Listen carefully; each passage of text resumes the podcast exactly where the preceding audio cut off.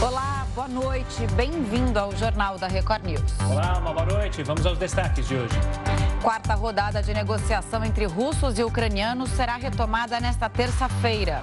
Enquanto o cessar-fogo não ocorre, primeiros civis conseguem escapar de Mariupol pela primeira vez. Governo federal nega omissão em controlar supostas irregularidades na política de preços da Petrobras. E ainda 100% dos adolescentes da capital paulista estão vacinados contra a Covid-19.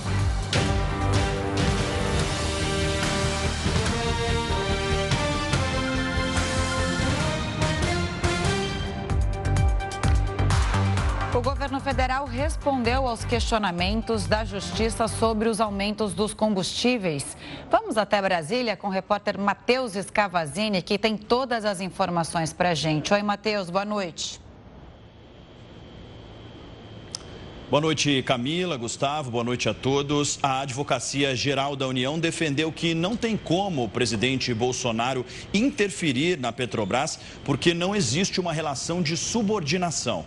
A AGU negou que a, justi que a Justiça que o governo esteja sendo omisso em controlar supostas ilegalidades na política de preços da Petrobras sobre os combustíveis. De acordo com o órgão, está em vigor a liberdade de preços que está está alinhada ao princípio constitucional do, da livre concorrência. A AGU pediu o encerramento do processo após responder aos questionamentos de, da Justiça Federal aqui de Brasília sobre uma ação pedindo a suspensão do aumento dos combustíveis na última sexta-feira. Camila, Gustavo. Obrigado pelas informações, Matheus. Uma ótima noite e até amanhã. Olha, com a alta no combustível no Brasil, vem a pergunta: é só aqui que os preços aumentaram? Vamos chamar Heroto Barbeiro para responder essa pergunta. Diga lá, Heroto, uma boa noite. Traga os detalhes. Foi só aqui ou não? Não, Gustavo, na verdade o aumento de preço de combustível é mundial. Todo dia a gente está mostrando aí preço do barril de petróleo subindo bastante. A diferença é o seguinte: é que quem está no país pobre gasta mais do seu orçamento para encher o tanque do carro do que tem quem mora num país rico. Por quê? Porque o mundo também é desigual. Nós estamos formados por países ricos e países pobres. Nos países ricos, as pessoas ganham mais, os salários são mais altos. Então ela vai num posto de gasolina como esse aí e ela enche o tanque e gasta 5% do orçamento, ou gasta pouco mais do que isso. Agora, quando chega num país pobre, como o Brasil, e alguns exemplos que a gente vai mostrar aí agora, você gasta mais do seu orçamento, mais do seu salário. Por que razão? Porque, logicamente, os países pobres pagam salários mais baixos, infelizmente. Vou mostrar uma tabelinha aí, só para a gente ter uma ideia, o pessoal que está em casa poder acompanhar. Só uma ideia, ó. O cidadão que mora na Albânia. Albânia é um país da Europa, você sabe, né? Todo mundo sabe que é um país da Europa. Pois é.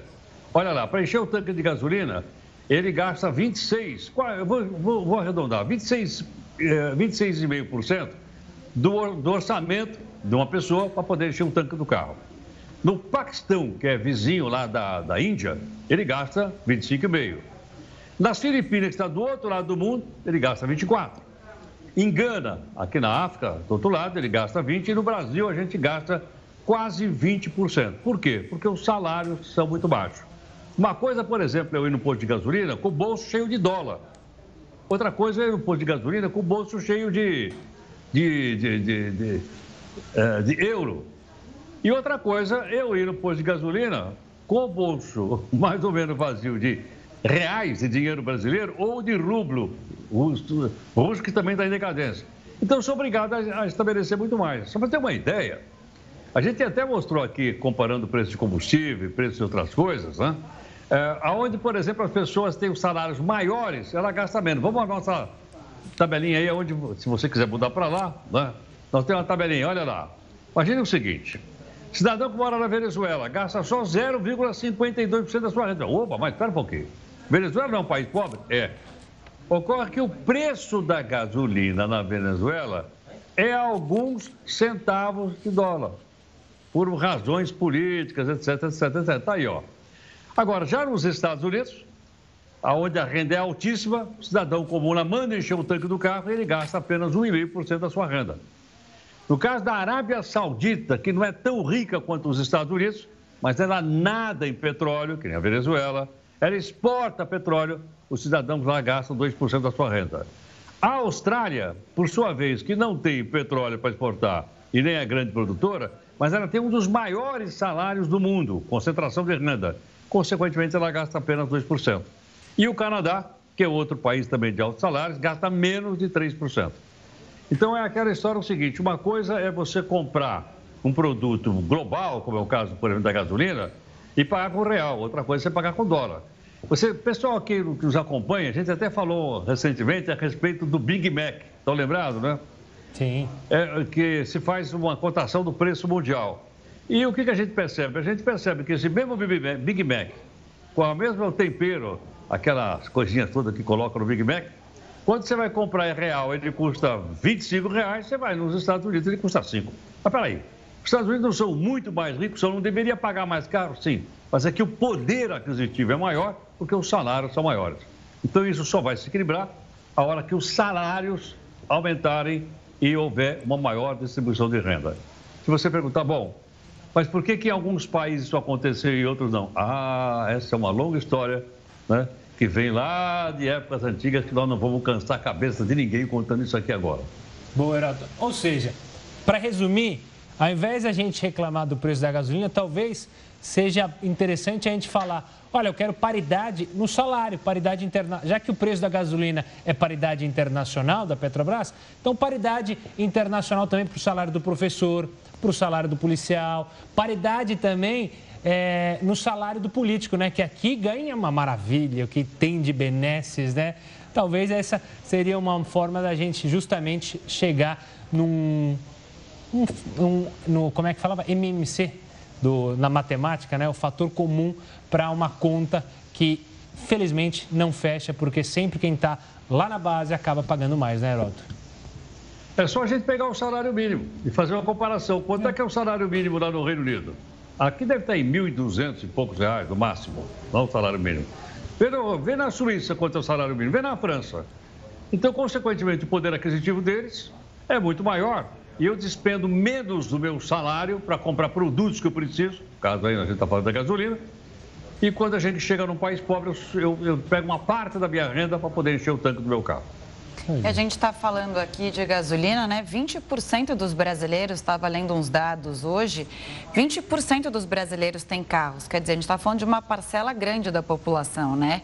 Ainda baixo, mas a gente está falando de 20% da população que vai ter impacto direto aí no, no orçamento familiar, né? No salário, sobre o salário, que é exatamente isso que a gente está falando.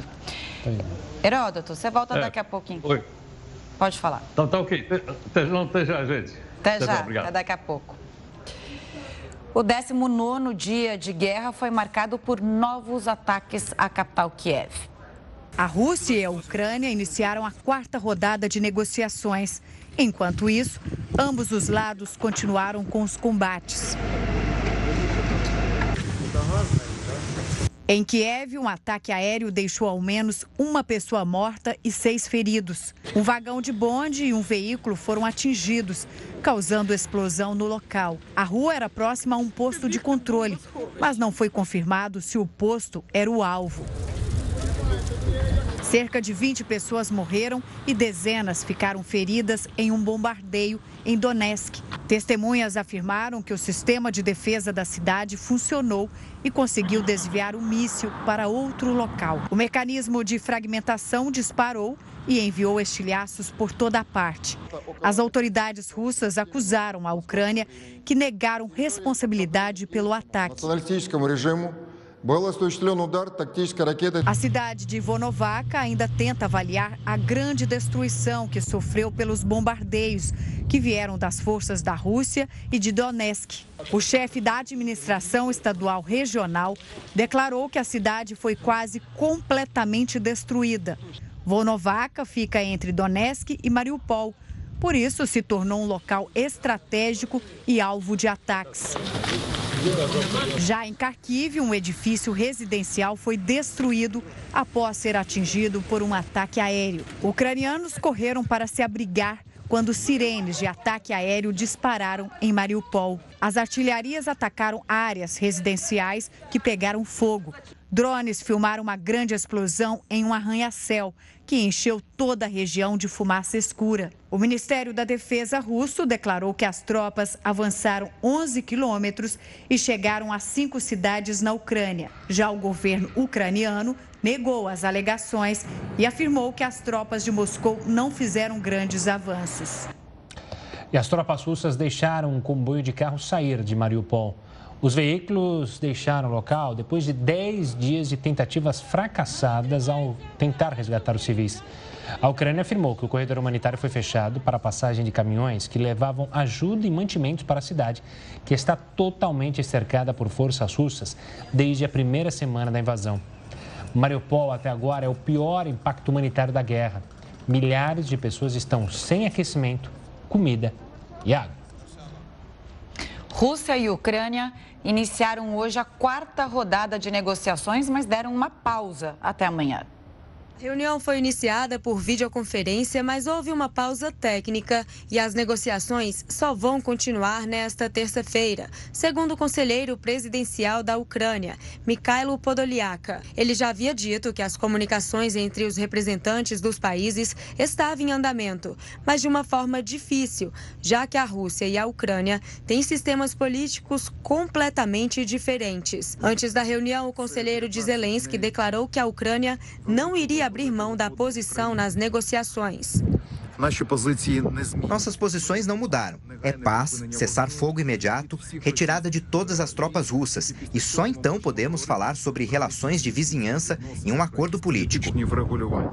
O presidente ucraniano disse que a Rússia está esgotando as próprias reservas e que não consegue encontrar maneiras de reabastecê-las. Estamos infligindo tantas perdas ao inimigo que ele não sabe onde encontrar reservas e ajuda. É patético. Mas não temos o direito de relaxar. Zelensky afirmou mais uma vez que as garantias de segurança serão colocadas no papel e que instruiu o governo a restaurar microempresas, mas com um novo modelo tributário e com impostos drasticamente reduzidos. Potribno Devemos renovar as regras financeiras para que as pessoas sintam que podemos ser flexíveis, que todo o dinheiro e ativos estarão seguros, que eles não precisam temer perder alguma coisa, porque a Ucrânia garantirá a todos a segurança dos ativos e economias. E a Rússia acusou o Ocidente de tentar forçar Moscou a cometer um calote por meio das sanções. Para o Ministério Russo das Finanças, o congelamento de contas em moedas estrangeiras do banco e do governo da Rússia pode ser visto como o desejo de alguns países de orquestrarem um default artificial. A expressão em inglês se refere ao descumprimento de qualquer cláusula de um contrato por parte de um devedor não efetuar os pagamentos isola automaticamente um Estado dos mercados financeiros e compromete durante anos o retorno dele às negociações. A última vez que a Rússia teve de lidar com uma situação parecida ocorreu na década de 90, com o fim da União Soviética. O país levou 12 anos para voltar a pagar empréstimos nos mercados internacionais. Diante do risco de reviver os tempos de calote, a pasta informou que vai ordenar aos bancos e agentes russos que respeitem os prazos das dívidas. Apesar disso, o ministério reconheceu que as sanções impostas a Moscou dificultam o pagamento das despesas, já que isso depende do controle do Kremlin e dos bancos russos sobre as contas em moedas internacionais, que foram congeladas com as sanções. Cerca de 150 mil pessoas conseguiram deixar a Ucrânia pelos corredores humanitários. Cerca de 26 corredores são usados para retirar civis das zonas de conflito. Eles operam em Kiev, Sumi, Kharkiv e Zaporizhia. Os números foram divulgados pelo vice-diretor do gabinete da presidência da Ucrânia. A medida aconteceu após russos e ucranianos concordarem em criar os corredores durante negociações de paz. Bom, Ucrânia e Rússia continuam com as trocas de acusações sobre crimes de guerra. Para explicar mais sobre o que pode acontecer com os dois governos, a gente conversa agora com Silvia Steiner. Ela é ex-juíza do Tribunal Penal Internacional e integrante do Instituto Brasileiro de Ciências Criminais.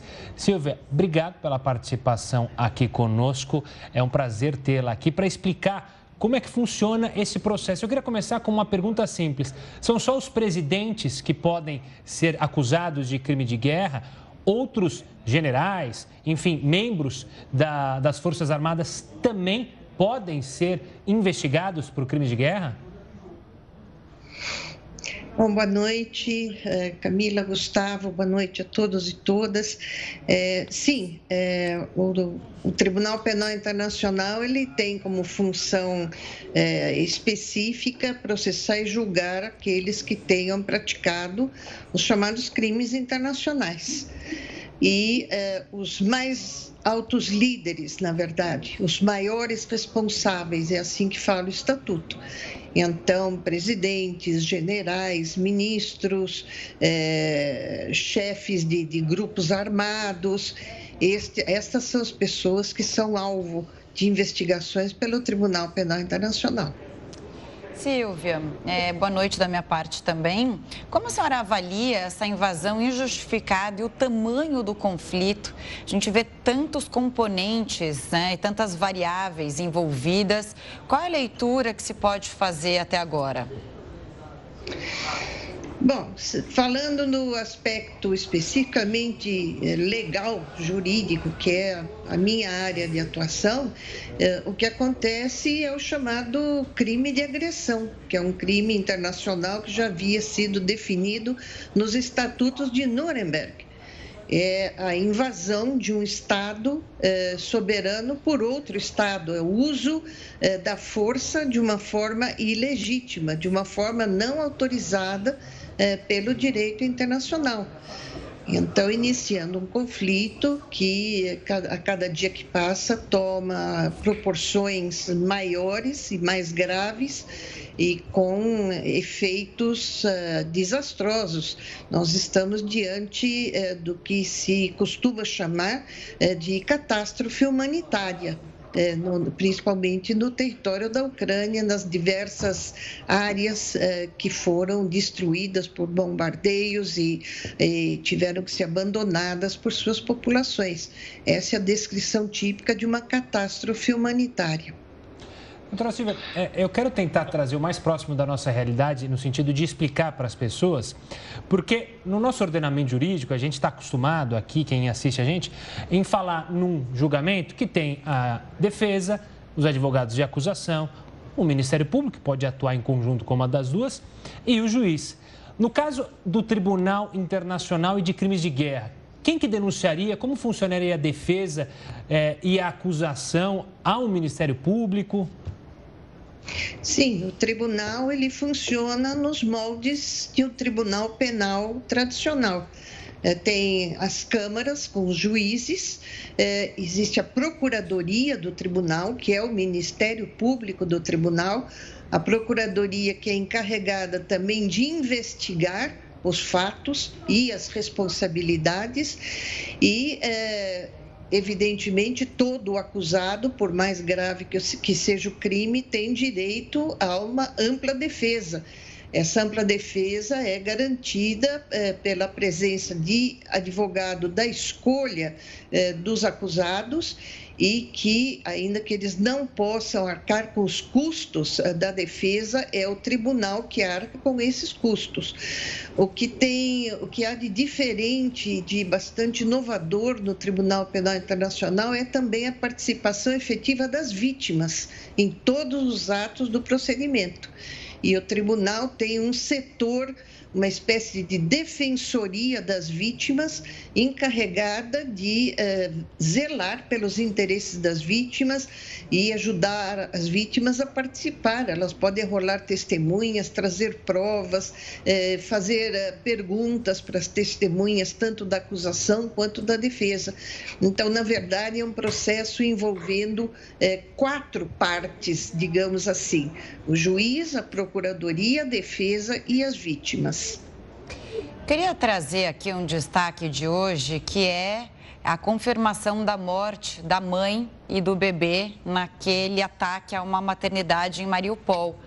E essa é apenas uma das cenas que a gente tem visto desde que essa invasão começou por parte da Rússia. Então vamos falar da Rússia, que foi o país a invadir. É, a Rússia tem é, provocado crimes de guerra, ela pode ser responsabilizada? E quando a gente fala Rússia, já que é o governante, é o presidente Vladimir Putin? Bom, Camila, são dois, são dois tipos de, eh, digamos, investigações. Uma já começou e é levada a efeito pela Procuradoria do Tribunal. O procurador já anunciou que a primeira equipe de investigadores já está é, colhendo provas no território da Ucrânia. É, evidentemente que nós temos visto imagens uh, transmitidas por, por, pela imprensa de, de mundial, é, mas uh, isto não é suficiente. A promotoria tem que colher provas materiais da existência de mortes, de bombardeios em áreas civis, é, da utilização de armamentos proibidos e desses ataques em áreas urbanas e tem que ouvir testemunhas. E isto aqui já, esta investigação já começou. A outra é a apuração da responsabilidade do Estado russo, que também já uh, teve início na Corte Internacional de Justiça, que é uh, a pedido da Ucrânia. A Corte Internacional de Justiça é o Tribunal Judicial da ONU e que uh, tem que decidir eh, terá que decidir se essa invasão do território ucraniano pela Rússia foi legítima ou ilegítima. No caso do Tribunal Penal Internacional, que é o tribunal ao qual eu pertenci, eh, serão apuradas as responsabilidades eh, das das autoridades responsáveis. No caso, quem deu ordem de ataque, quem deu a ordem de ataque contra a população civil, quem autorizou, se for o caso, o uso eh, de, de munições eh, proibidas eh, e quem cometeu os demais delitos que vão ser apurados pela Procuradoria. Então, o Tribunal Penal Internacional responsabiliza pessoas e a Corte Internacional de Justiça responsabiliza os estados. E doutora, olhando do outro lado, né? A Rússia hoje acusou, inclusive, a Ucrânia de crime de guerra por um ataque a Donetsk, região que já é controlada é, por é, separatistas russos, de crime de guerra também. Esses, essa mesma equipe que está na Ucrânia, ela pode analisar dos dois lados ou ela está apenas analisando o lado russo, se os russos estão cometendo crime de guerra ou seria necessário uma nova equipe para analisar é, as acusações de crime de guerra pelos ucranianos? Bom, de acordo com o próprio Estatuto de Roma, que é o tratado que criou o Tribunal Penal Internacional, a Procuradoria é obrigada a investigar todos os fatos, independentemente dos lados, independentemente das pessoas envolvidas. Então, a Procuradoria com certeza vai colher provas para apurar se há ou não existência de crimes de guerra por parte também do Exército uh, ou de, de, de, das Forças Armadas ou de grupos armados ucranianos. O que nós uh, temos que lembrar é que o direito internacional num conflito armado ele permite a, a primeiro a legítima defesa e no caso tudo leva a crer que a Ucrânia está reagindo a um ataque que foi provocado pela Rússia. É, em segundo lugar, também o, chamado direito humanitário, o direito internacional humanitário, que é o direito de guerra, popularmente conhecido como direito de guerra, ele é, permite que você ataque combatentes. Você não pode atacar os civis mas você pode atacar combatentes, isso faz parte de qualquer conflito armado. Então, na hipótese de ucranianos terem atacado pessoas na região de Donetsk, terá que ser investigado se atacou a população civil ou se atacou os grupos armados que nós sabemos que eh, estavam operantes nessa região há muitos anos, não é nada novo. Então, se atacou combatentes, isso é considerado um ataque legítimo e não um crime de guerra. Crime de guerra é atacar civis que não estejam é, utilizando-se de armas, que não estejam participando de nenhuma forma do conflito, da, da, de, de lutas e de ataques.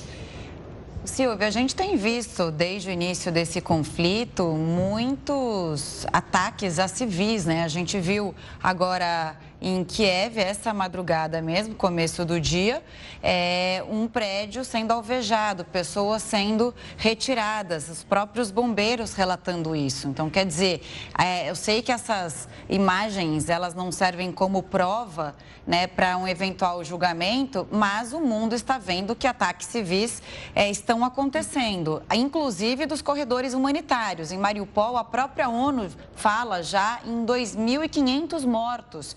Quer dizer, foi uma, uma cidade intensamente atacada até agora. É, e esse dado da ONU também deve ter peso quando a gente fala em julgamento também, né? Olhar dessa forma jurídica. A gente pode dizer, pelo que a gente tem visto, que a Rússia tem cometido, sim, crimes de guerra. Sim, tudo, tudo leva a crer, como eu disse, pelas imagens que nós vemos, pelas notícias que nos chegam, que crimes de guerra têm sido cometidos. É, não quero ser repetitiva, mas atacar é, objetos é, militares é legítimo. Atacar casas, hospitais, escolas, é, bairros é, residenciais é ilegítimo, é crime de guerra. Eu, eu até entendo que estas imagens elas podem sim, sim servir de provas. O que elas não podem é ser as únicas provas para embasar uma ação penal e um futuro decreto de condenação. Elas têm que ser corroboradas por prova testemunhal, por exames periciais eh, e por, eh, por outros meios. Então, é um conjunto de provas que pode dar, vamos dizer, fundamento para uma condenação, levando-se em conta que os crimes de guerra estão entre os crimes mais graves que põem em risco a, a, paz e a segurança da humanidade, por isso são chamados de crimes internacionais. Então, a prova também tem que ser é, colhida com, com especial atenção. E eu quero também lembrar que, além de investigar todas as partes envolvidas no conflito, eh, o procurador e a sua equipe de investigadores têm que também investigar eh, se existentes quaisquer provas que sejam atenuantes, provas que possam favorecer a defesa. A investigação tem que ser absolutamente imparcial e independente. Doutora, tentando olhar de todos os pontos de vista, usando até como exemplo o ataque à maternidade, o governo russo é, descreveu como local que estava sendo inutilizado, que na verdade ali havia justamente militares em treinamento, enfim. E não é nenhuma novidade em guerra isso acontecer de fato, utilizar áreas civis para armamento militar, para ações militares, até usando como escudo o próprio civil. Isso também pode ser considerado um crime de guerra por parte do país, ou seja, colocar a sua própria é, população em risco ao utilizar isso como um fator para evitar possíveis ataques e também usar como propaganda, olha, civis que, que morreram, mas quando estava sendo atacado uma área que estava sendo usada por militares? Sim, com certeza isso é um crime de guerra. Isso é o, é o chamado uso de escudos humanos. Então, você colocar a população civil para proteger determinados locais que, na verdade, estão sendo usados eh, para fins militares. E aí, nesse caso, nós estamos falando de crime de guerra, sim. A população civil ela tem que ser protegida e não deve ser, em nenhuma hipótese, envolvida em atos de combate, porque envolver a população em atos de combate é crime de guerra e pode fazer com que aquele objeto que antes era considerado um objeto proibido, eh, cujo ataque é proibido pelo direito internacional, passa, passa a ser um ataque permitido por ter se tornado um alvo militar. Então, aí nós vemos a responsabilidade dos governantes e dos, e dos uh, uh, comandantes das Forças Armadas, uh, que têm por obrigação, perante o direito internacional, sempre proteger as pessoas e os bens civis e não expô-los a ataques por parte do inimigo. Claro. Só para deixar bem claro para o nosso telespectador, a gente está falando aqui de suposições. Obviamente, essas são sim, narrativas. Sim. É, só para deixar bem claro, não que a gente esteja acusando nenhum país, nenhum outro.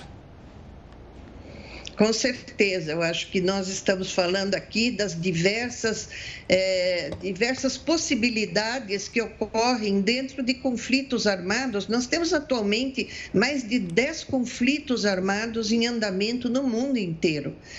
E são situações que ocorrem e que se repetem em conflitos armados, desde a catástrofe humanitária, o uso de escudos humanos, o uso de armamentos proibidos, eh, o ataque eh, em ataque indiscriminado em, em regiões urbanas eh, de, de habitações onde vivem as pessoas, ataque a bens protegidos como escolas e hospitais então, evidentemente que nós não, nem teríamos condição de dizer ou de antecipar que isso esteja ocorrendo.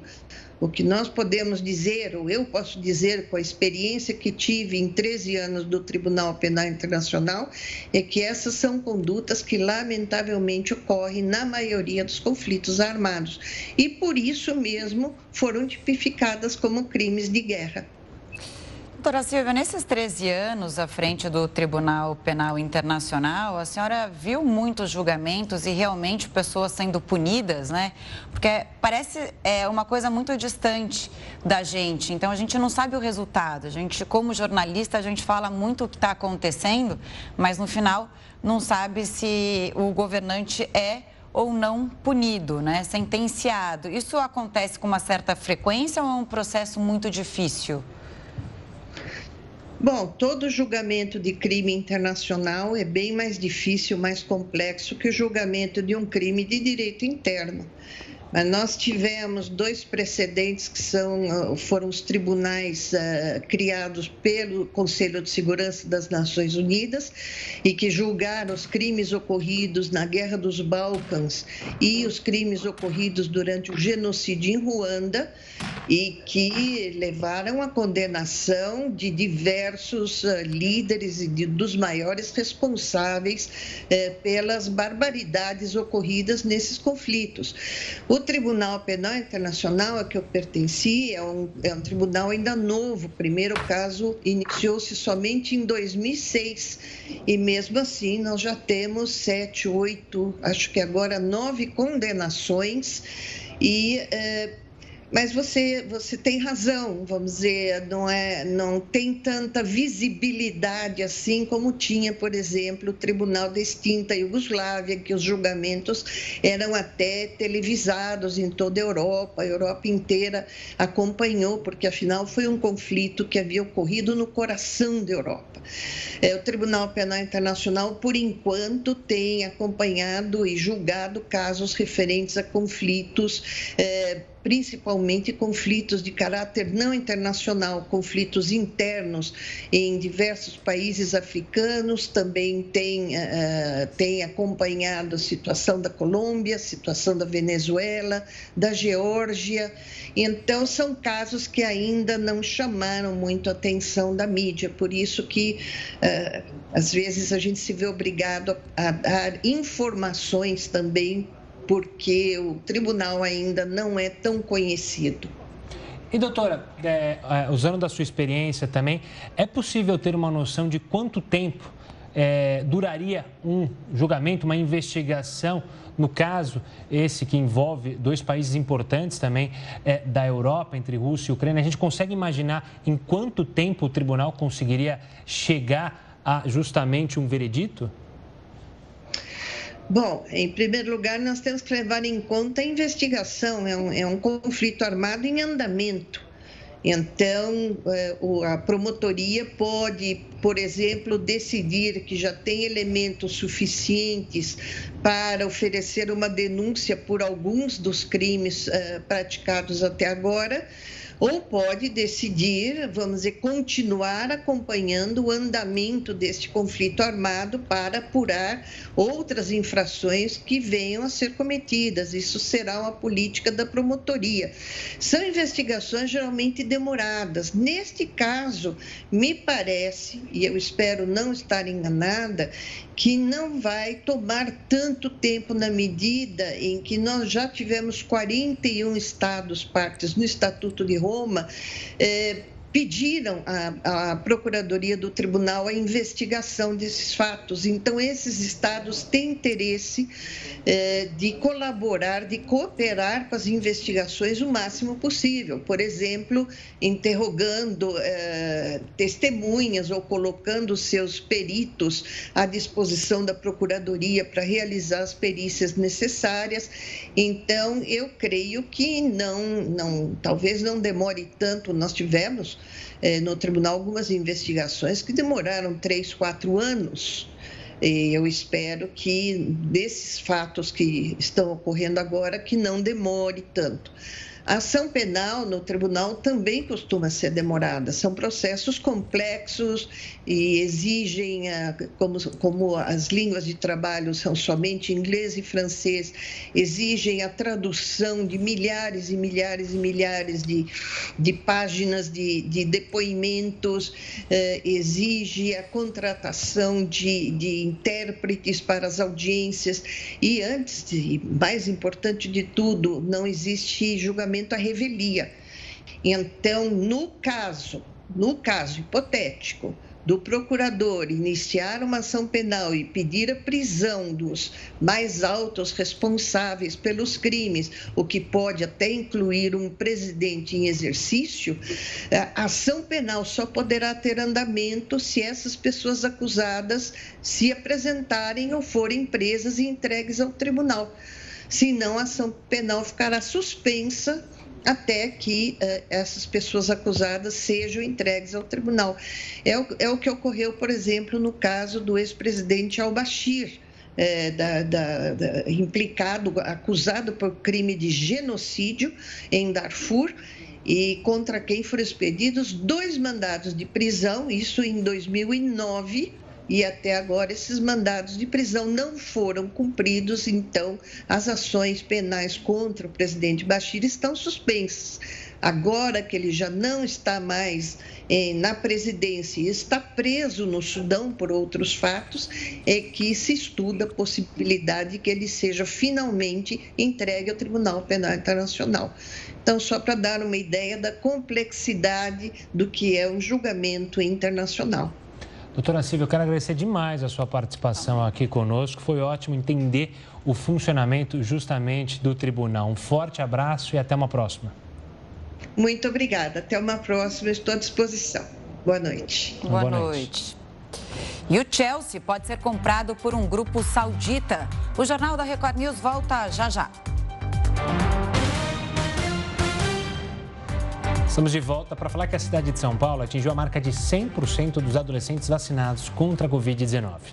Mais de 844 mil adolescentes entre 12 e 17 anos completaram o esquema vacinal contra a doença. A capital continua com a campanha de vacinação para todos os públicos, inclusive as crianças. A imunização acontece exclusivamente nas, nas unidades de saúde e AMAS.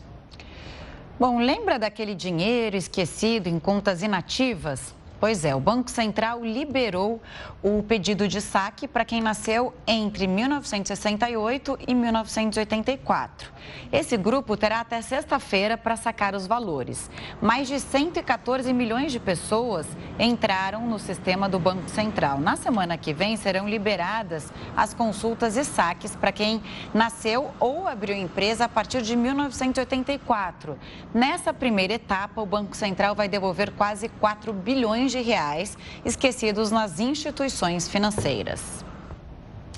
Caminhões que saíram da Polônia com destino a Belarus foram bloqueados na fronteira entre os dois países. O bloqueio faz parte de um protesto para impedir que caminhões russos cheguem até Belarus. Cidadãos se reuniram para exigir que as sanções impostas desde a invasão russa da Ucrânia sejam respeitadas. A fila de caminhões já chegou a 15 quilômetros de extensão neste final de semana. Belarus é aliada da Rússia, por isso, ativistas temem que os itens que estão dentro dos caminhões ajudem a reforçar as tropas russas.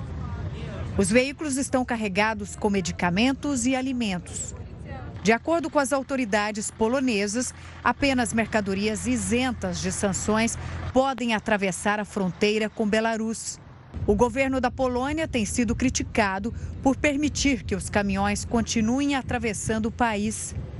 Muita gente também questiona o fato das sanções impostas pela União Europeia ainda serem muito teóricas. Não entendo porque a União Europeia não faz nada para impedir isso. Oficialmente, eles declaram sanções e negam apoiar o exército russo. Mas na vida real, as coisas parecem diferentes. Caminhões cruzam a fronteira sem problemas. Alguns deles estão carregados com medicamentos e até produtos metalúrgicos. E então, da Bielorrússia, eles vão direto para a Rússia.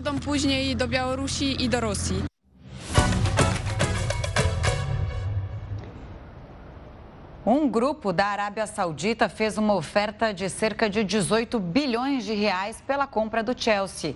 O time de futebol inglês pertence a Roman Abramovich, aquele bilionário russo que a gente tem falado aqui, também que teve os bens bloqueados pelo Reino Unido por causa da guerra na Ucrânia. Segundo a imprensa britânica, a companhia saudita é liderada por um torcedor declarado do clube. O Chelsea tenta fechar acordo com empresas sem nenhuma ligação política para evitar novas sanções. Enquanto se discute a possibilidade de um cessar-fogo, os bombardeios na Ucrânia se intensificam. O Jornal da Record News volta já com essas e outras informações. O Jornal da Record News está de volta para fazer uma análise sobre o 19 de conflito, é, dia de conflito na Ucrânia. O Jornal da Record News recebe agora Juliano Cortinhas, que é professor de Relações Internacionais na Universidade de Brasília e de Virgínia, nos Estados Unidos. Professor, bem-vindo, obrigada por nos atender. É, obrigada pela entrevista. Chegou-se a cogitar durante um final de semana a possibilidade do cessar-fogo para os próximos dias, mas no momento da reunião de hoje, a Rússia atacava um prédio civil em Kiev. Qual é a real possibilidade de um acordo e de um cessar-fogo no curto prazo? Boa noite, agradeço bastante a oportunidade, sempre um prazer atender a vocês. Olha, é, é, difícil a gente dar uma previsão de quando o acordo sairá e, e até mesmo se sairá. Né? Infelizmente, é, essas são questões muito complexas, leva tempo para que os países cheguem a bom termo. Há pressões domésticas a serem atendidas. É, Zelensky, se entrar em acordo e ceder partes do seu território para a Rússia, uh, vai, se, vai se colocar sob pressão, se for mantido no governo, uh, da sua parcela, da parcela mais nacionalista né, da população ucraniana. É, do outro lado, Putin tem que provar para a população russa que a invasão valeu, valeu a pena. É, então, eles têm, têm de dar satisfação aos seus é, apoiadores internos e isso dificulta bastante os processos. Né? É, para além disso, a cada dia que passa, há mais ódio, mais desavenças, mais ataques, mortes de lado a lado. Ah, então, esse processo de negociações em um ambiente de guerra é muito difícil e eu imagino que vai ainda levar mais alguns dias, pelo menos, né? Acho que a previsão de saída do, do, desse acordo durante esta semana é ainda otimista. Eu acho que vai levar mais algum tempo até que se chegue a um acordo pelo qual todos estamos torcendo. Professor, o senhor esteve hoje com uma professora russa, conversou justamente sobre o conflito. É, eu queria entender de quem esteve com é, alguém que acompanha, talvez de outra maneira, é, as ações do exército russo. É, como foi essa conversa? O que, que você poderia destacar é, para a gente e para a audiência da Record News sobre as visões russas é, desse conflito? Olha, é, na verdade a gente fez um, um, seminário né, entre acadêmicos brasileiros e, e, uma professora russa, que é uma professora bastante renomada. É, esse seminário está à disposição na, na, na, página do YouTube da Associação Brasileira de Estudos de Defesa, ABED, e é, é, foi uma forma de nós também trazermos um pouco mais para o público brasileiro a visão diferente que os russos têm desse conflito. Né? Ela fez uma análise histórica de, de, de uma série de pressões sofridas pela Rússia ao longo uh, dos últimos anos, de, desde o final da Guerra Fria, em verdade. Uh, falou sobre os processos de reconstrução interno, uh, interna né, da Rússia, tocou em pontos que é, é, muita gente vem, vem, tocando, enfim, a expansão da OTAN em direção à Rússia e o quanto isso leva à insegurança daquele país, né? E quantas vezes o Putin é, é, destacou serem inaceitáveis esses processos de expansão. Para além disso, ela enfatizou bastante que é, essa velocidade que muitos analistas ocidentais estão considerando mais lenta da, da, invasão russa, ela é proposital, é uma visão bastante diferente do que a gente uh, tem observado aqui no Ocidente, né? Uh, e isso é proposital porque, enfim, há uma intenção de poupar civis e de não destruir o país, né? Segundo ela, ter um país completamente destruído na vizinhança da Rússia é algo prejudicial à própria Rússia. Uh, levar a Ucrânia à destruição total não traz benefício nenhum à Rússia e ao Putin, né? Junto à sua própria população. Uh, eles têm relações de, de, amizade, né? São povos que têm uma relação uh, antiga já de aproximação e eh, a destruição total da Ucrânia não é, segundo ela, a intenção das tropas russas, né? Então fez uma série de colocações nesse sentido. Foi uma conversa muito interessante.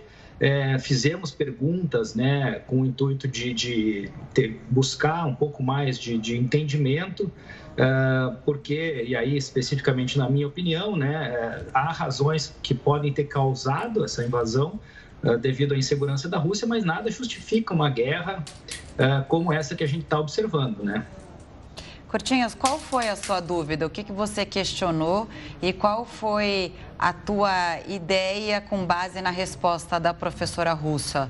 É, tudo bem que há pressão, é, o aumento da OTAN não estava nos planos da Rússia, eles sentiam insegurança em relação à fronteira ali, né, toda e tal, mas parece que a Rússia está querendo mais pelo menos pelo que ela mostrou até agora, e, e o que a gente vê ali, o que está acontecendo no sul da Ucrânia, né? Que é o acesso ao Mar Negro e o Mar de Azov. Então, quer dizer, é, é uma justificativa, mas também a gente está vendo ali uma preocupação em conquistar algumas áreas que são estratégicas para a Rússia. É, é, essa, essa foi uma das questões do debate, né? Em, em que medida a, a Rússia iria, enfim, tomar conta do território ucraniano como um todo.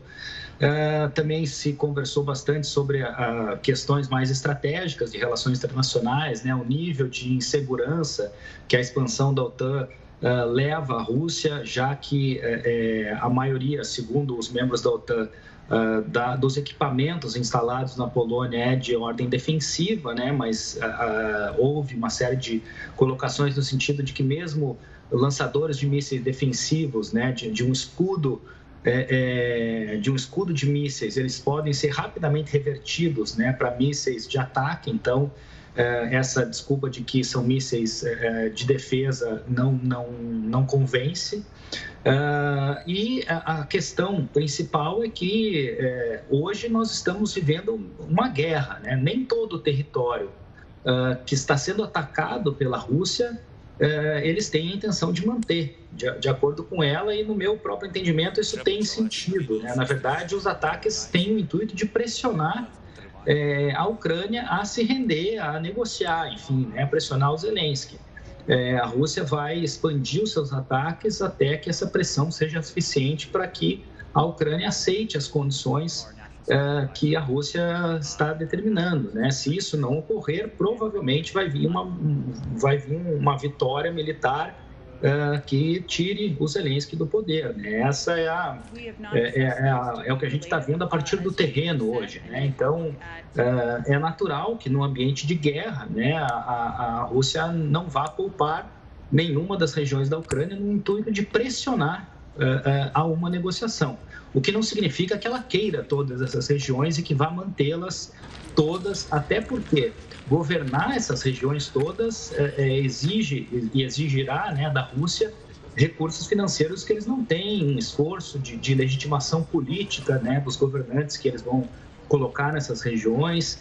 É, então é algo que a Rússia, no meu entendimento, não teria capacidade de fazer. Né? Ainda é, pegando esse gancho que o senhor mencionou, professor, hoje o governo americano, é, que se reuniu, um parte de autoridades do governo americano que se reuniu com os chineses para falar sobre a guerra, acusou a China justamente de um apoio militar, de ser consultada pelos russos para um apoio militar nesta guerra da Ucrânia. O senhor de fato acredita que houve essa tentativa? Os russos negam, dizem que não precisam, e há algum sentido nessa acusação americana?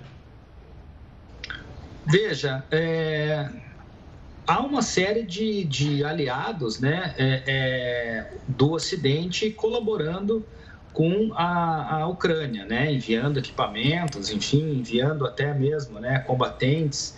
Há uma série de pessoas né, se voluntariando é, o que a Rússia tem chamado de mercenários, né? É, e muitos equipamentos de altíssima tecnologia, é, mísseis antiaéreos, é, por exemplo, né? É, vêm sendo utilizados pelas tropas uh, ucranianas. Né? Então, isso faz com que é, haja possibilidade também de a Rússia solicitar essa colaboração dos chineses. Né? Eu não tenho a informação exata né, de, de, que houve essa solicitação ou não, mas não, não acharia estranho que a Rússia tivesse solicitado. Esse foi um outro ponto interessante da conversa de, de, de hoje, né, porque foi uma pergunta feita a essa professora, o nome dela Vitória Panova, uh, que, é, é, ou seja, se a Rússia realmente é mais fraca do que se pensava, né, se é isso que o, o terreno está demonstrando, e ela afirmou que não, que é uma questão de estratégia é, que os Estados Unidos levaram mais de um mês né, é, é, é para entrar em Bagdá, tendo feito um bombardeio aéreo de grandes proporções é, nos primeiros dias da guerra, antes de marchar né, sobre o território iraquiano, os Estados Unidos destruíram completamente toda a infraestrutura do Iraque, coisa que os russos não estão fazendo. Né? Então, os russos estão combatendo no terreno desde o início da operação e isso dificulta muito o avanço né, das tropas. Isso é algo uh, que naturalmente torna mais difícil esses avanços, segundo ela, com o intuito de poupar vida, segundo ela, essa é uma estratégia uh, do combate a partir da Rússia. Né? Uh, agora, é, eu acho muito difícil que a China vá ceder esses equipamentos, até porque a melhor saída para a China é manter uma certa isonomia em relação ao que está acontecendo no terreno. Né? Se, se mísseis ou equipamentos chineses começam a, a, aparecer no terreno, a China passa a estar diretamente comprometida com o, que, com o que está ocorrendo e essa grande oposição no mundo ocidental se volta contra a China também.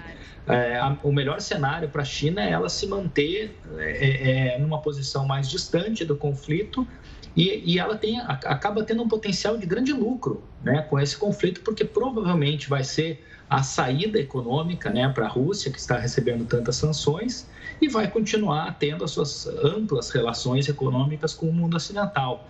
Então, não imagino que a China vá arriscar essas posições estratégicas que ela detém uh, no mundo para ceder equipamentos aos russos. Acho difícil.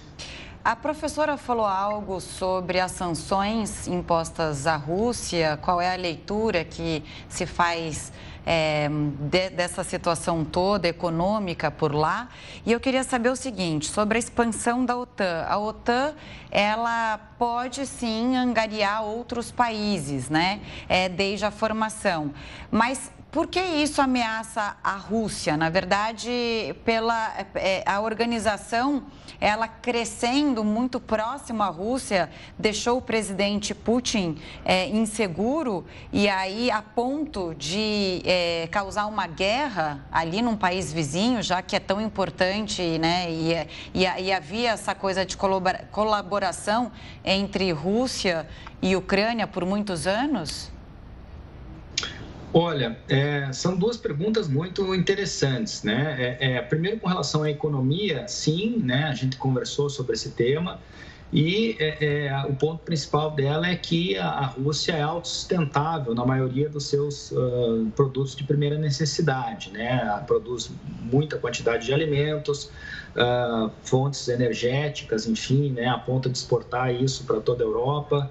Uh, hidrocarbonetos, enfim, né, gás, como a gente bem sabe, né, tá, tá, tá aparecendo aí em todos os debates. Uh, então essas é, é, essas questões não vão trazer tantos tantas dificuldades para a economia russa quanto o Ocidente espera, né? Nesse ponto específico, achei que ela minimizou demais né, o, o efeito dessas sanções, que, que está já sendo muito severo a economia russa é, é, e o povo russo está sob grande pressão. Né? É, quanto à questão do, do enfim, né, de, de, de, acho que até esqueci a segunda pergunta. Da OTAN, era sobre, da, OTAN, da expansão da OTAN, é, angariar outros países e países próximos à Rússia. Claro, claro, obrigado. E Não. peço desculpas né, pela minha, pelo, pelo meu lapso. Mas a, a, a OTAN é, é, tem total direito de se expandir, a Ucrânia tem o, o, direito soberano de entrar na OTAN, isso é indiscutível, né? A soberania é um dos princípios do direito internacional Porém, nas relações internacionais, é, é, muito mais do que a importância na, das normas, é, é, existe a importância das relações de poder. Né? Infelizmente, é assim, não é algo que nós é, é, entendamos como desejável. Né? O, o desejável seria que nós tivéssemos um grande uma grande autoridade internacional que regulasse o comportamento entre os estados, talvez isso minimizasse as guerras, mas de fato as relações de poder continuam sendo muito relevantes no sistema internacional, né? É, é, e isso se traduz tanto com relação à Rússia quanto com relação é, é, aos Estados Unidos, né? São políticas imperiais que ambos praticam no sistema internacional e que são contrárias ao direito internacional por vezes, né? É, é a, a, Ucrânia ter se aproximado tanto de uma organização militar e a OTAN é uma organização militar é, que historicamente foi criada para combater a União Soviética, que continuava vendo a Rússia como um potencial inimigo é, é, é, claro que afeta né, o nível de segurança internacional da Rússia. É, é, isso ocorreu em outros, outros tempos também, né? Temos citado aí a crise dos mísseis de outubro de 62, quando no meio da Guerra Fria, Cuba é, permite aos soviéticos a instalação de mísseis no seu território. Cuba também era um estado soberano, Cuba também tinha todo o direito de se aliar com quem quisesse, mas isso não foi aceito pelos Estados Unidos, que impõem um embargo a Cuba até hoje. É, é, da mesma forma, né, os Estados Unidos declararam em 2003 que iriam invadir o Iraque porque o Iraque era uma ameaça ao seu território. É, é muito mais crível que a, a presença da OTAN na Ucrânia seja uma ameaça para a Rússia do que dizer que um país pobre como o Iraque era uma ameaça para a maior potência militar e econômica do sistema internacional. Então, por vezes, esse tipo de argumento é utilizado nas relações internacionais para justificar o injustificável, né, que é a guerra. Uh, infelizmente, as potências, ao longo das suas histórias, têm se comportado dessa forma. Professor, a gente mostrou a imagem dos Estados Unidos e do presidente Zelensky. O presidente Zelensky está programado para falar ao Congresso americano na quarta-feira. O senhor está aí nos Estados Unidos. Há uma expectativa em torno dessa fala do Zelensky aí nos Estados Unidos sobre o que ele vai falar, sobre como ele vai se posicionar aos congressistas?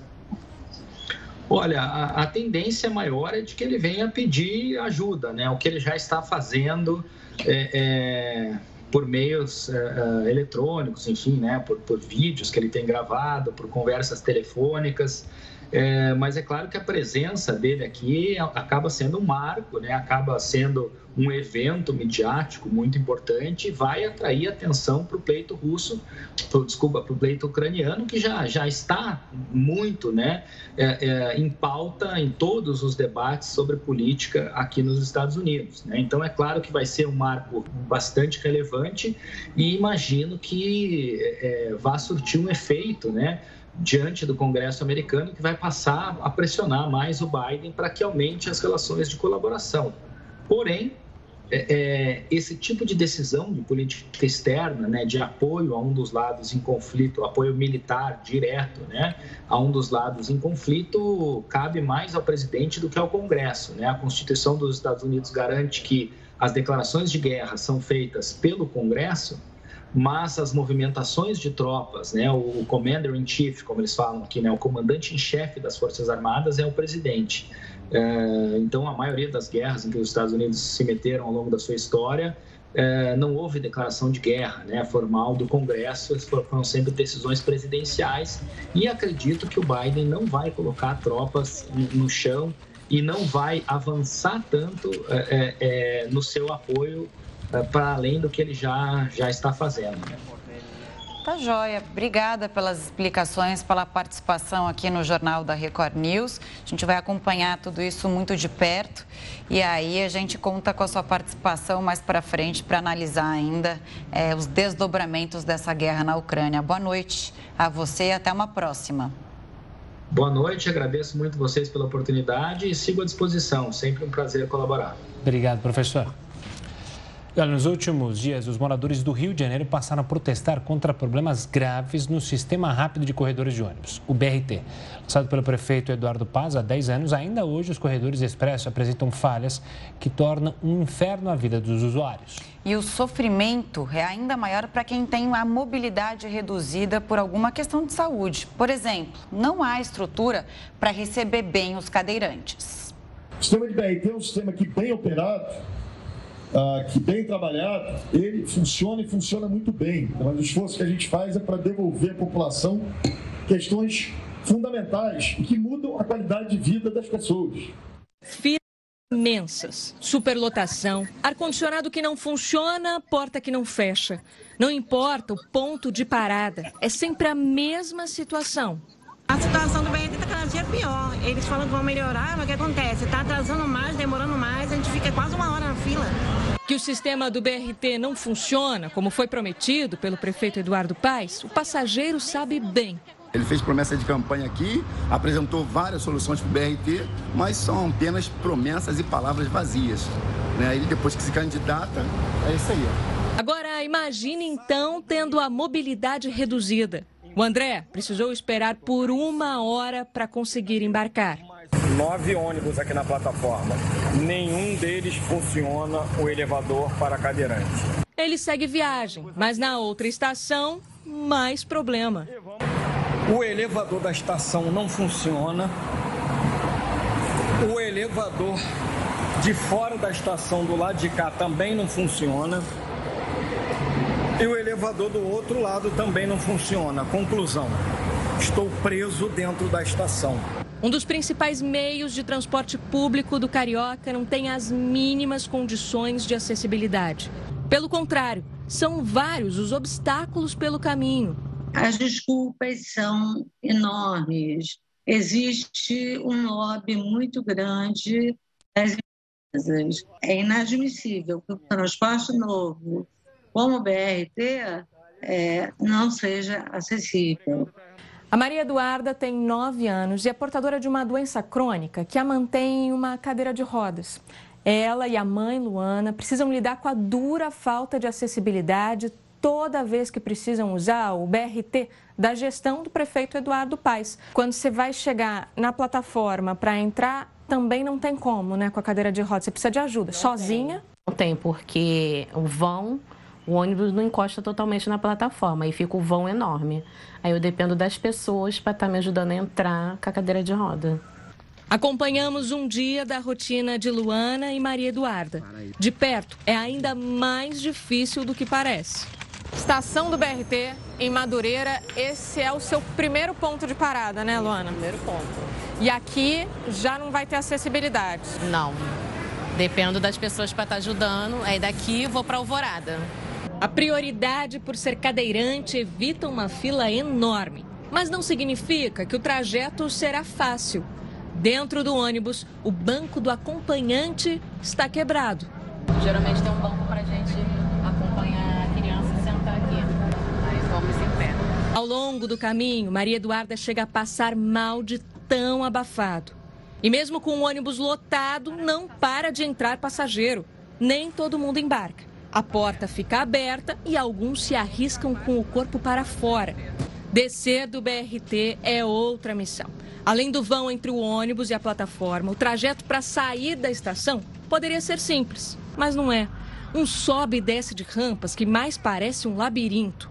Luana, fala pra mim, todo dia é assim? Toda vez que vem é assim. E sempre esse vão que fica da plataforma. E hoje ninguém ajudou, né? Hoje foi eu sozinha Ou seja, você tem que dar conta da Maria Eduarda na cadeira de rodas, e da, da menininha para não cair no pão. Já aconteceu dela da sandália cair. Dez anos depois da inauguração, é visível o sucateamento do BRT, com estações e ônibus quebrados. O sistema foi criado na gestão anterior do atual prefeito, Eduardo Paes, com três corredores expressos. A obra está marcada por suspeitas de corrupção e superfaturamento. O então secretário de Obras e homem de confiança de Eduardo Paes, Alexandre Pinto, foi condenado a sete anos de prisão por corrupção no contrato. Ele mesmo admitiu ter recebido propina de uma das empresas envolvidas na construção. Dois dos corredores de ônibus, chamados de Transbrasil e Transcarioca, custaram 2 bilhões e 200 milhões de reais aos cofres públicos. Segundo o Tribunal de Contas do município, a propina envolvida pode ser de 5 milhões de reais. Além da corrupção, o sistema BRT sofre com a má gestão de Eduardo Paes. Desde a criação do sistema, especialistas apontam falhas graves. São estações que não comportam o fluxo de passageiros, falhas na construção e ônibus que não estão adaptados às pistas. E quem sofre é a população. Não tem ar-condicionado. Muito quente, ó. Quanto mais Sobre os problemas citados na reportagem, nossa produção tentou contato por telefone com a assessoria da Prefeitura do Rio, mas não fomos atendidos. Por e-mail, eles não responderam aos nossos questionamentos sobre as dificuldades que os cadeirantes enfrentam todos os dias no BRT responderam apenas sobre a implantação de um projeto piloto de automação das catracas que vai permitir ao cadeirante entrar e sair das estações sem ajuda de operador. É preciso muita força de vontade para encarar um trajeto assim. Ainda mais sabendo que amanhã vai ser tudo igual. Muito humilhante, entendeu? Eles andam de jatinho, a gente não tem que sujeitar isso aqui. Olha, a Ucrânia acusou o exército russo de ter cortado novamente a eletricidade na usina de Chernobyl. O Jornal da Record News volta em instantes. A Ucrânia acusou o exército russo de ter cortado novamente a eletricidade na usina nuclear de Chernobyl. A central está sob controle da Rússia. As autoridades ucranianas haviam restabelecido o fornecimento de energia elétrica no final de semana, mas afirmam que as forças russas causaram novos danos e reparos serão necessários. A usina foi o palco do maior acidente nuclear do mundo em 1986. Ainda na Europa, o fim de semana foi marcado por manifestações contra a guerra na Ucrânia. Em Berlim, capital da Alemanha, milhares de cidadãos ocuparam as ruas carregando cartazes em azul e amarelo, cores da bandeira ucraniana. O clima ameno contribuiu para a adesão ao protesto, que pediu o fim do conflito no leste europeu. Também houve mobilizações em outras cidades alemãs, como Frankfurt e Hamburgo, além de protestos em Varsóvia, na Polônia, e Londres, na Inglaterra. Já são 19 dias de guerra na Ucrânia e sem perspectiva para terminar. A gente acabou de falar com, é, sobre isso com o professor de Relações Internacionais. Agora, Heródoto Barbeiro, esse é o único conflito que acontece no mundo atualmente? Não, né? Infelizmente, não. Há outros conflitos ocorrendo no mundo. A diferença é o seguinte: os outros conflitos, como na Etiópia, no Iêmen, no Mianmar, eles são guerras civis. Diferente de um país atacar outro. No caso da Ucrânia, é um, a Rússia atacando a Ucrânia. Nesses outros países que nós estamos mostrando, são guerras civis. Claro que eles precisam ser mostrados, claro que eles precisam ser ajudados, sem dúvida alguma. Agora, tem um fator o seguinte: a Ucrânia é um país europeu. E, consequentemente, as ligações do mundo com a Europa são muito mais fortes língua, cultura, etc, etc, do que povos de outras regiões do mundo, até mesmo do Iêmen. Pouca gente até sabe onde fica o Iêmen. Mas nós deveríamos estar atentos a isso sim também. Em todo caso, nós não estamos atentos nem a genocídio. Nós tivemos três genocídios no século XX. O mais conhecido, logicamente, é o Holocausto dos Judeus durante a Segunda Guerra Mundial. Todo mundo conhece. E outros já ouviram falar do genocídio dos armênios, na época do Império Turco. mas pouquíssima gente fala de um genocídio que está completando hoje 24 anos em um país da África chamado Ruanda, onde uma minoria chamada Tutsi foi massacrada pela maioria. Morreram 800 mil pessoas. Olha, foi agora. E ninguém fala nada. Morreram 800 mil pessoas. A população Tutsi, que era a maioria, saía na rua e exigia a carteira de identidade, que na identidade estava a etnia da pessoa. Se a etnia tivesse escrito Tutsi, eles matavam o cara na hora, matavam homem, mulher, queria todo mundo. Morreram 800 mil. E a gente não fala de genocídio. Aqui no continente africano, um pequeno país chamado Ruanda. Isso foi um desastre imenso para a humanidade como um todo. Mas é aquela história, bom, como acontece na África, parece que as coisas, as calamidades da África, elas não mexem tanto com o nosso coração como calamidades na Europa, por exemplo. Até por várias razões que todo mundo sabe. Mas eu acho que essas coisas precisam ser explicadas, precisam ser mostradas, porque realmente a violência é violência, não importa em que continente nem contra quem essa violência está sendo desenvolvida. Mas eu quis lembrar o caso dos Tutsi, porque hoje faz 20, 24 minutos. A palavra genocídio é uma palavra pesada, hein? É um genocídio que matou 800 mil pessoas. E vai uma reflexão, e é preciso que a humanidade tenha essa reflexão, até sobre a questão dos refugiados, né, Heroto? A gente acompanhou nos últimos anos a Europa se fechando e criticando a vinda de refugiados, principalmente sírios, mas outros refugiados de países da África, e reclamando justamente é, desses refugiados. E aí ela abre as portas e como deveria abrir para todos os outros, de uma maneira muito humana aos ucranianos. Em contrapartida, aqueles que não são europeus, essa porta fica fechada. E é, e é importante que a gente faça essa reflexão, o mundo ocidental faça essa reflexão, olhe para os próprios erros para entender, porque guerras acontecem, pessoas morrem diariamente por é, ditadores é, sanguinários. Esse caso dos Tuts que você relembrou é terrível e a gente não pode fechar os olhos, né, Heroto? E às vezes acontece na própria África.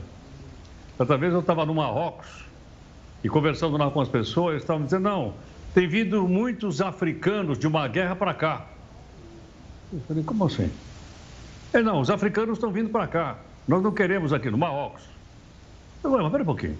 O Marrocos não está na África? Olha que interessante. Eles não se consideravam na África. Olha. Eles consideravam na África os povos que estão no sul do Saara, que são povos negros.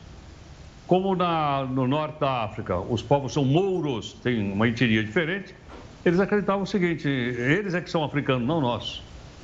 E, logicamente, também não permitiu que eles atravessassem a fronteira para tentar o mínimo de assistência médica, comida e por aí afora. É, um olhar é, de preconceito que ainda existe né, na própria Ucrânia, é, no, no, começo ali da, da invasão que, em que africanos tentavam sair, também há relatos de que eles sofriam preconceito na hora de entrar em outros países. Eu acho que você traz essa reflexão no momento muito importante para o mundo olhar para isso, né? não só nós brasileiros. Agora, se não me engano, esse genocídio que teve em Ruanda também originou é, uma, uma grave greve, greve de fome, não, mas a situação da fome ali na, na África na, naquela década, né, Heródoto? Porque muitos africanos com medo tentavam mudar de país ali e passavam fome nesse caminho é, para se refugiar e fugir dessa terrível guerra civil que existiu naquele momento. Exatamente. E, e, e eles não tinham acolhida que hoje, por exemplo, a Polônia está dando para os ucranianos, sem uhum. dúvida alguma. A Polônia merece todo o nosso respeito. Você imagina receber um milhão e meio de pessoas no seu país? Não deve ser fácil. É. Os poloneses estão dando uma, uma força extraordinária. Agora, nós esperamos e precisamos que outros países façam a mesma coisa com guerras que estão fora da Europa. Pois é, que a gente precisa se ajudar porque um dia pode acontecer conosco. Heroto, obrigado pela participação. Tenha uma ótima noite. A gente se vê amanhã ao longo aqui da programação da Record News. Ok, um abraço, obrigado. Um abraço. Até amanhã, boa semana. Até amanhã. E olha, manifestantes ocuparam a mansão de um bilionário russo em Londres. Imagina se a moda pega. O Jornal da Record News volta em apenas 30 segundos. Enquanto parte do planeta elimina as restrições para conter a pandemia, a China tem apertado mais o cerco para enfrentar a pior onda da doença em dois anos.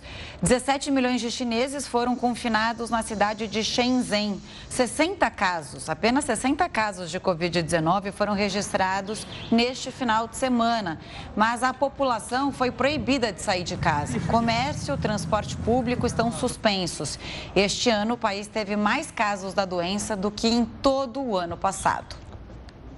Voltando a falar da guerra na Ucrânia, ela pode prejudicar o abastecimento de alimentos em todo o mundo e causar o aumento da fome.